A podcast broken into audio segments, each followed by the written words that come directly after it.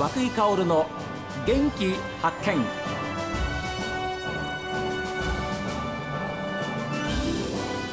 おはようございます。和久井薫です。和久井薫の元気発見。一日の始まりは私が発見した北海道の元気な人と出会っていただきます。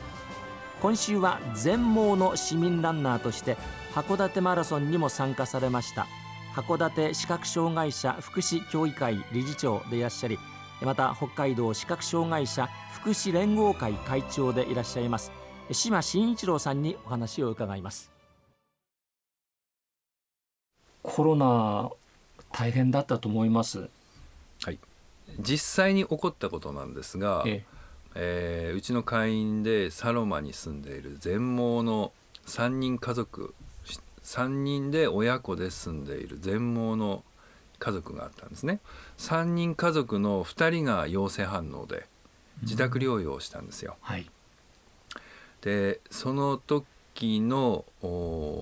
状況で、まあ、うちとしてはまあ事務局が窓口になってあのいろいろ相談対応電話対応したんですよ、はい、サロマまで行けないので、えー、あのいろいろ行政とつないだり、はい、えー、まあ、励ましたり時にね、えー、あのやって対応したんですけど、うん、まず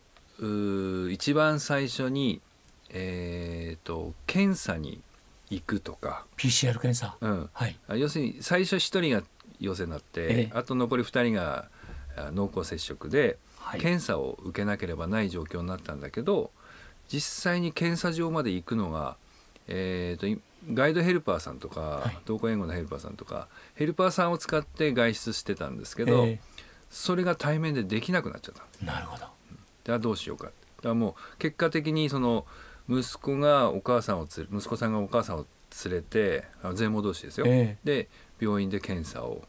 なんとか済ませてきたっていう現実だったんですね。うん、まあ、そういう外との接触ができないっていうことのうん、あのリスクですね。えー、でそれからもう一つがその日頃のあ日頃というか日常の体調報告検査報告をあのやらなきゃないんですけど、うん、体温と、えー、パルスオキシメーターで血中のあの酸素濃度を毎日、はい、えーと、ネット上もしくはそれができなければ電話で保健所に伝えなきゃないんですよ。ええ、まあ、電話はできますけど、うん、その体温とかパルスオキシメーター測った出たとしても、うん、視認できないあの目目で確認できないわけですからね。はいそれはアクセスできないんですよ。あじゃそこで遮断されちゃう。はい、でさらにはあの食料品とか生活品っていうのが自宅療養セットとして3、段ボール3つ送られてくるんですね、ええ、送ってもらえる、はい、中身は素晴らしいものがいっぱい揃ってるんですけど、え、そこに何が入っているかをアクセスするのに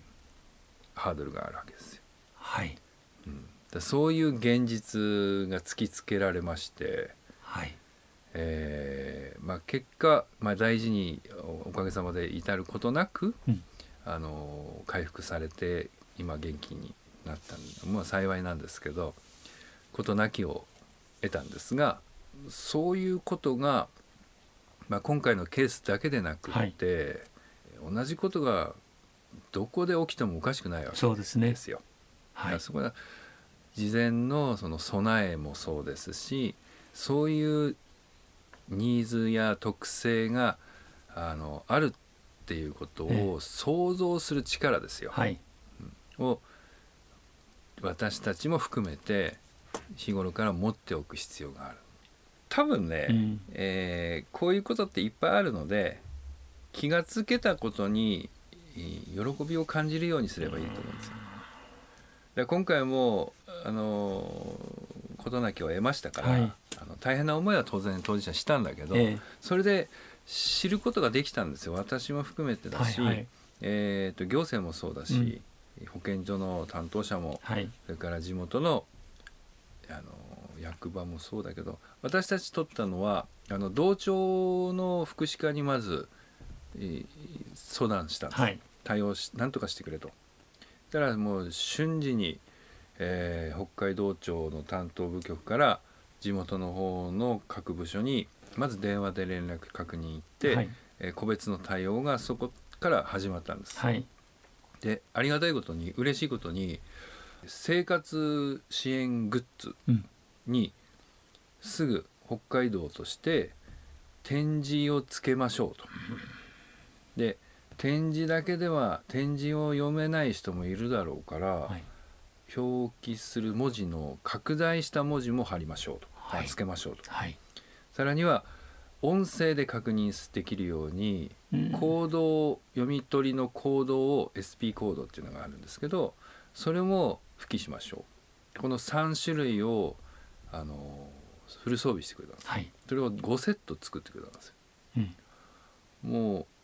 それは早かったですよ。えー、この事例がで起きてから、まあ、10日2週間ぐらいのうちには、うん、で今回のその方たちには間に合わなかったけど、はい、でも備えとして、そういうものがあの完備されたんです。私たちもやっぱり障害を抱えていらっしゃる方たちへのその理解と、うん。えー、まあ、想像力というかね、うん、思いやりですね。そうですそうですそういったことはやっぱり広がるっていくことを本当に、あの期待したいですよね。はい、えー、ね、いやもうなんかしわからない はっと気づかされることがたくさんありました、はいはい、島さん、うん、いやいっぱいあります。だからその本当にねあの私も含めて、はい、まあ、さっき子どもたちに気づきを得ることとかいっぱいあるけど本当にねあるんですよ、うん、我々も知らない気づけないことってある、まあ、それはみんな一緒で涌井さんもそうだしメディア関係者もそうだし行政のあの担当の部局部部署の人もみんなそうなんですよ。ええ、頭で言われれば当然あそうだなと思うけど、え、そういう事例とか実際リアルにそういう現場にぶつかってみなかったら、うん、分かんないんですよね。はい、だからまずは知るために、はい、そのあの接する機会を作る触れ合う機会を作ることで、うん、一ぱい新しい気づきが生まれるので、はい、逆を言うと、まあ、私なんかはそのために自分がいるんだっていうぐらいに思ってるんだけど、あの視覚障害者はみんなに外に出ようよっていうのはそれなんですよ。みんなに会ってもらって、うん、見てもらって困ることだって当然あっていいんですけど、えー、ああるんですけどそれでいいんです。困っていいんです困ることがあるから初めてそこに何か気づきが生まれて、うんはい、優しさが生まれたり、はたまた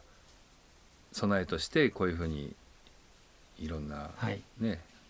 ユニバーサルデザインの支援セットが生まれたわけですよ。そうですよね、うん、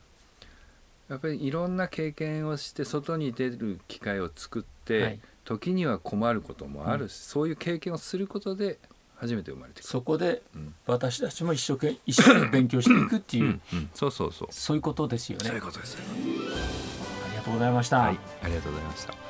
えー、函館視覚障害者福祉協議会理事長でいらっしゃりまた北海道視覚障害者福祉連合会会長の島真一郎さんにお話を伺いました。本当に貴重なお話ありがとうございました。ありがとうございました